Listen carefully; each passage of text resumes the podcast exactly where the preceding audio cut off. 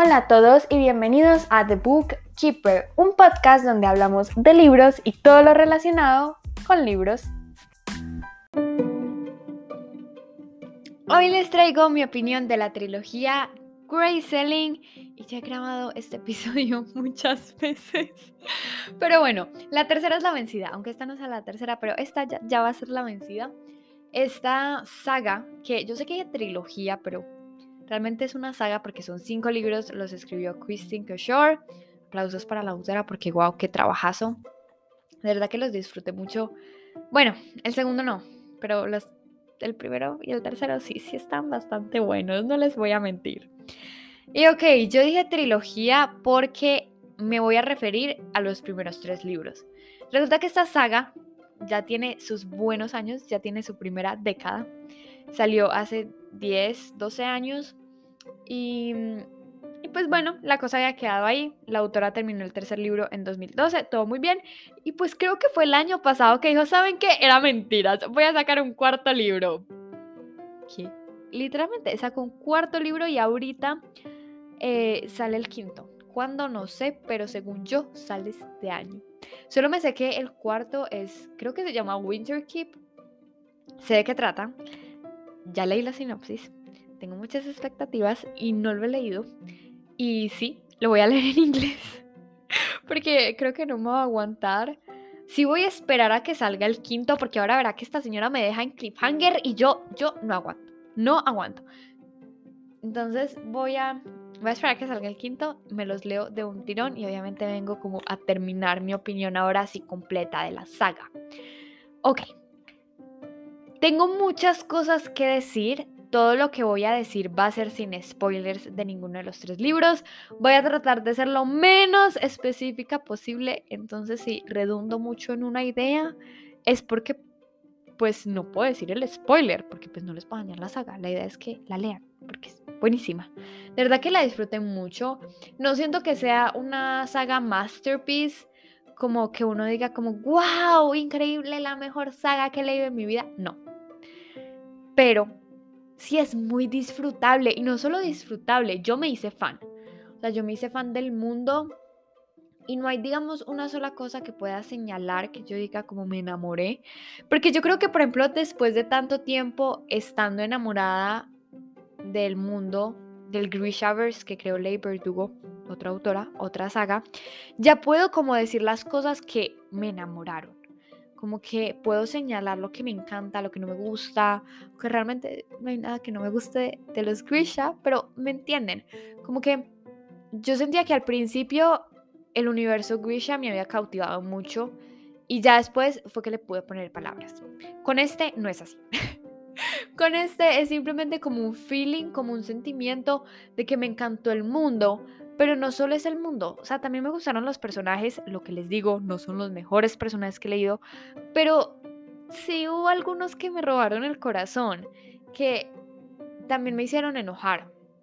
Y ya voy a hablar de eso también. Entonces, para mí esta saga no solo representa como, sí, una excelente trama.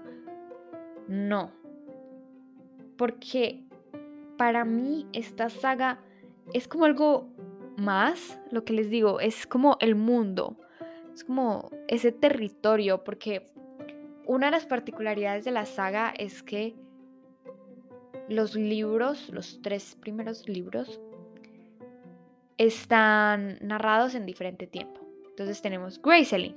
Fire pasa 30 años antes de Graceling, 30, 20 años, algo así antes.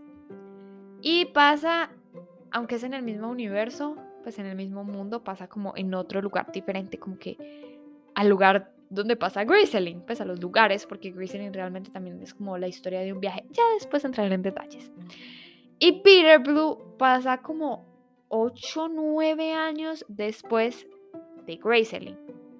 Entonces, obviamente los personajes no van a ser los mismos, te vas a encontrar con personajes diferentes, si te vas a encontrar con, con personas que han salido en libros anteriores, esto y lo otro, como cameos o de verdad que se vuelven personajes del libro como tal otra vez, pero, pero lo que les digo, la historia y los personajes cambian.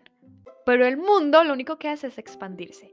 Es increíble, lo he disfrutado muchísimo. Sí siento que me deja como con, con un sabor de bocas muy dulce, mucho. Siento que lo disfruté bastante. No siento que tenga preguntas. Siento que todo está súper bien explicado, que la autora se tomó su tiempo y todo. Tampoco pienso que sea la mejor construcción del mundo que he leído. Pero sí se ganó mi corazoncito, sí, sí se lo ganó. Entonces ahora voy a empezar por eh, dándoles como opiniones generales para que se den una idea de mis comparaciones a medida que voy avanzando en el episodio. A mí Graceling me encantó. El primer libro lo disfruté un montón, no me esperaba lo que me encontré. Como que no sabía muy bien qué estaba buscando, que, cuáles eran mis expectativas. No, no tenía como ninguna, solo tenía en mente que era un libro ya bastante viejo, entonces que tenía que ir como con cuidado, porque uno nunca sabe que se puede encontrar en un libro de fantasía de hace 10 años. Y pues lo que encontré me encantó. Ya después leí Fire y fue como una caída en picada. O sea, yo tenía el sabor en la boca de Graceling y estaba esperando lo mismo que, o sea, no lo mismo, pero estaba esperando como esas mismas sensaciones porque sí encontré a la autora en sus páginas. Yo sí sentía que la autora de Graceling me estaba contando la historia de Fire o de Fuego. Sí lo sentía, la vi en cada una de sus palabras y siento que eso también generó un poquito de decepción. Porque sabía que la autora podía hacer como un gran trabajo, como lo había hecho en Graceling, porque la autora tiene una manera como particular de plantear la historia. Pero por esa justa manera particular también todo se podía ir eh, muy mal, muy, muy, muy mal, como pasó en Fire. Y pues yo tenía bastante susto en Bitter Blue. Y cuando terminé de leer Fire entendía por qué nos habían contado la historia. Pero no sabía cómo ese libro era importante para Beer Blue. Y durante casi la mitad del libro, yo creo que más del 60%, estuve pensando, me hubiera saltado Fire. O sea, sí, me hubiera perdido en muchos detalles de Bitter Blue, pero para mí lo que significó leer Fire fue, fue, demasiado gasto para lo que realmente recibí. Hasta que leí el último 30% del libro y dije como, ni siquiera menos, como el 10%, las últimas 60, 70 páginas de Peter Blue son cardíacas. bueno, aunque ya veníamos como con el. con. con todo el problemón desde hace ya bastantes páginas, pero me entienden, como que esas últimas páginas fueron tremendas.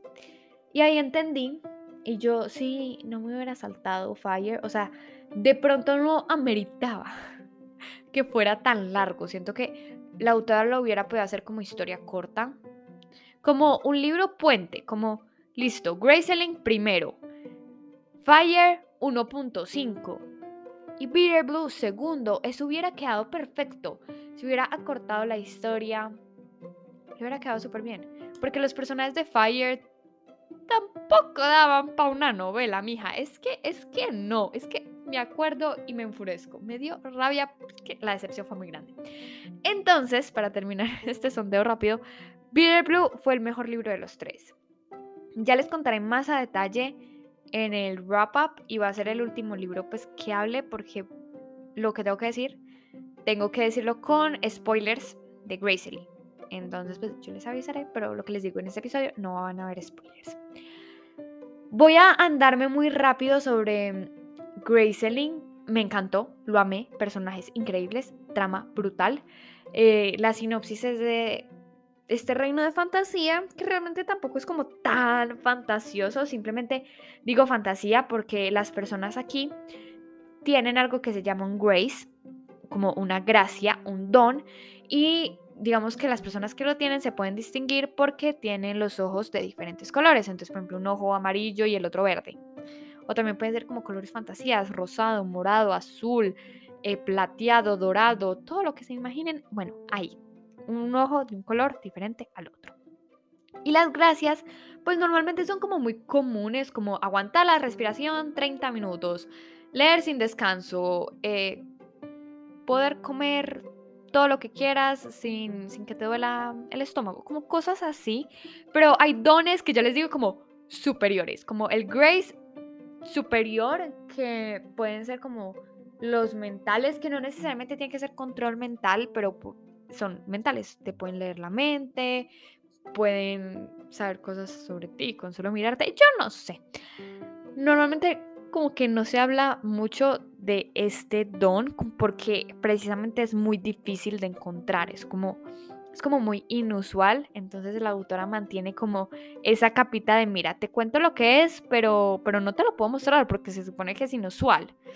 Entonces, te voy a dar pequeñas como probaditas para que veas unos cuantos, pero el resto te lo a tu imaginación. Literal es así.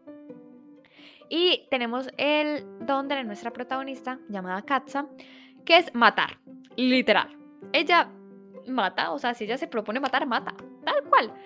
Y mm, ella es la sobrina del rey y el rey la usa como arma personal y ella ya está harta de todo esto, se quiere salir, odia su, pues como este trabajo que lleva, pero no sabe cómo. Y mm, entonces ella decide como fundar, crear, hacer parte de un grupo de personas que creo que se llama el Consejo. Y, mm, y entonces este consejo es como debajo de la mesa para ayudar a las personas. Entonces, por ejemplo, si a un pueblo lo atacaron, pues mandan ayuda al pueblo, pero todo súper como oculto para que los reyes no se den cuenta y no los castiguen.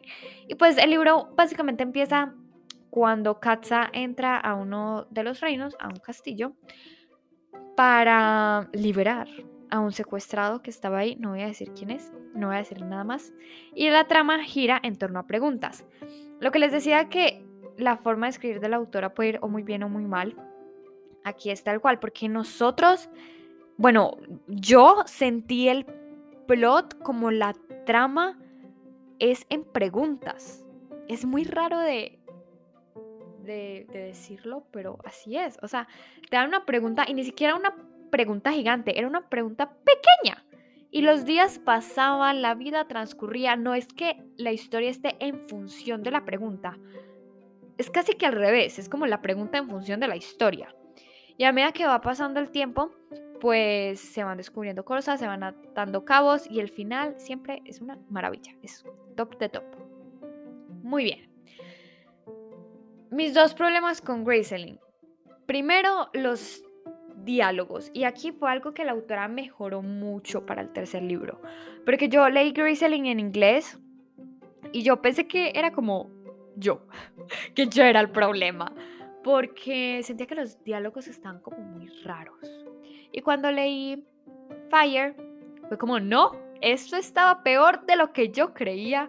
Y al final, cuando terminé de leer Bitter Blue, me puse a pensar y fue como, ve, al final los diálogos sí estuvieron como normales. Entonces la autora mejoró eso, como que lo cambió, o sea, creció como autora, lo cual me parece hermoso. Entonces, si lo van a leer, ténganle paciencia a los diálogos. O sea, tampoco son tan horribles, pero sí chirrean un poquito. Y lo otro es que Grace es un viaje. Punto A a punto B, literal pues un viaje como por un territorio, literal, así, un viaje.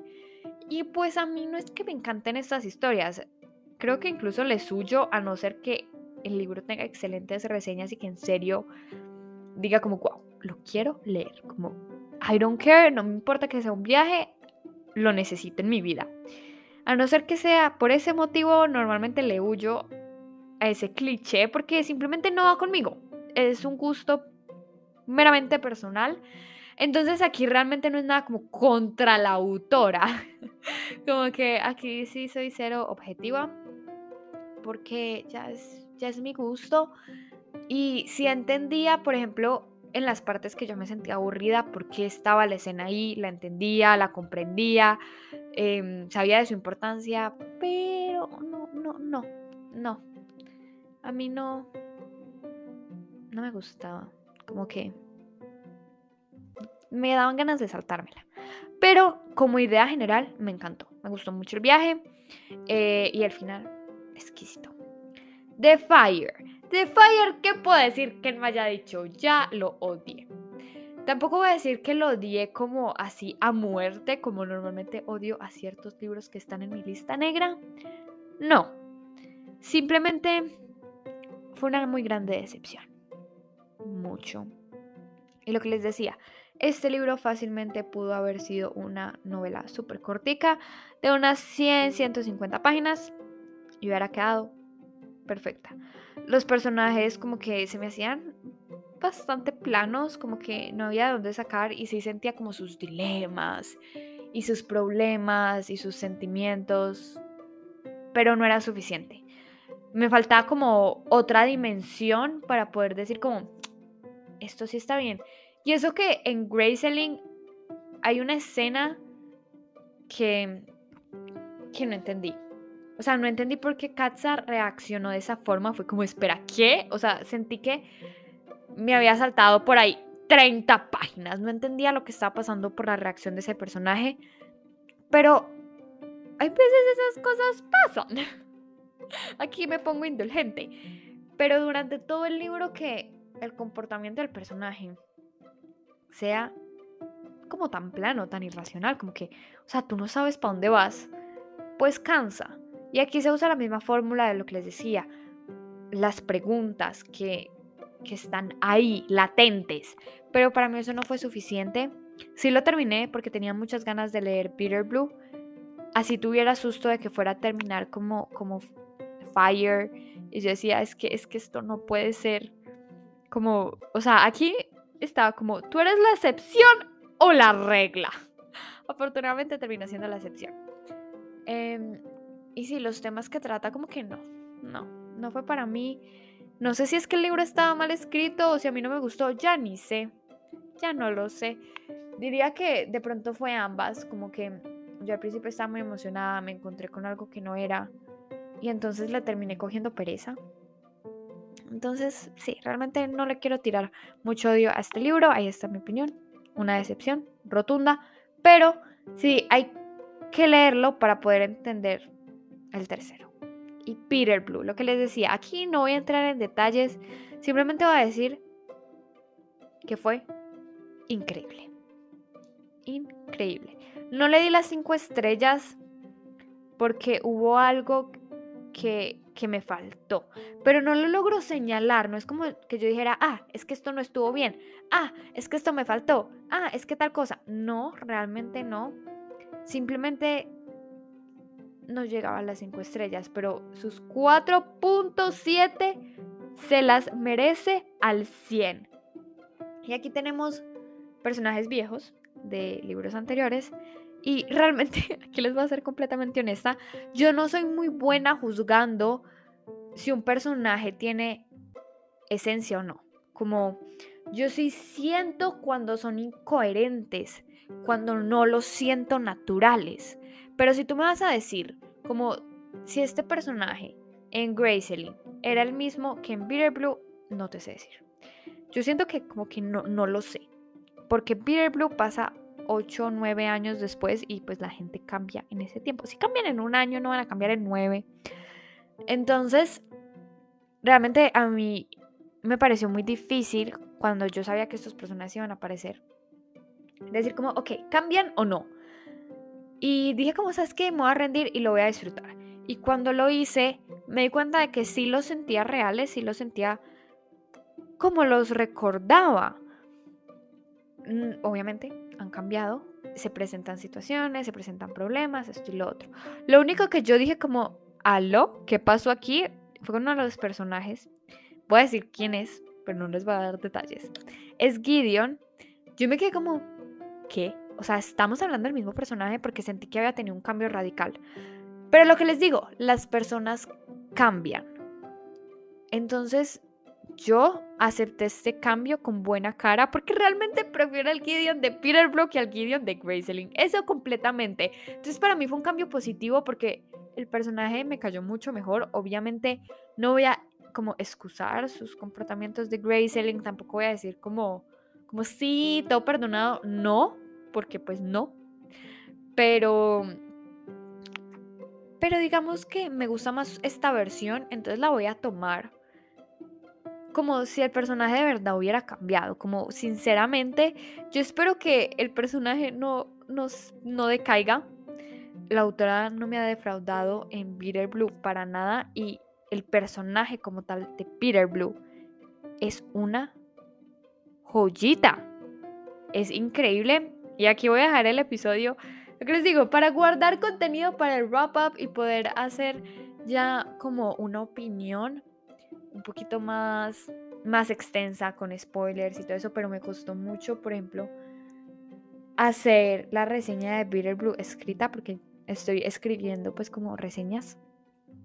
Y me costó porque lo que les digo, me encantó tanto, lo amé tanto, que no sabía ni por dónde empezar. Y lo que más me gustó de todo lo que les digo fue el mundo. Lean estos libros que son buenísimos y cuando yo lea el cuarto y el quinto, obviamente les voy a dar mi opinión y tengo muchas ganas de ver qué más tierras en este mundo de Grey Selling hay por descubrir. Y bueno, eso fue todo por el episodio de hoy. Sí que quedó largo. Yo pensaba que no iba a quedar tan largo. Yo pensaba que máximo 10 minutos, pero bueno, al parecer tenía muchas cosas que decir. Ya me vieron aquí como una fanática amando esta saga. Y, pues sí, es que no lo puedo ocultar. Me gustó bastante. Y, y no a la hora de leer el cuarto libro. Porque, o sea, me quedó encantando el personaje de Peter Blue. Y sí que lo disfruté mucho. Pero le voy a dar un tiempito a la saga para que, que descansemos del mundo y poder esperar a que salga el quinto libro y ahora sí poder leerlo de corrido. Y me encantaría que me dijeran por Instagram, arroba The Bookkeeper Podcast, eh, si ya se leyeron la saga o si se la van a leer, o mejor dicho, lo que me quieran decir. Por allá voy a estar súper pendiente. Y yo los veo en el próximo episodio. ¡Chao!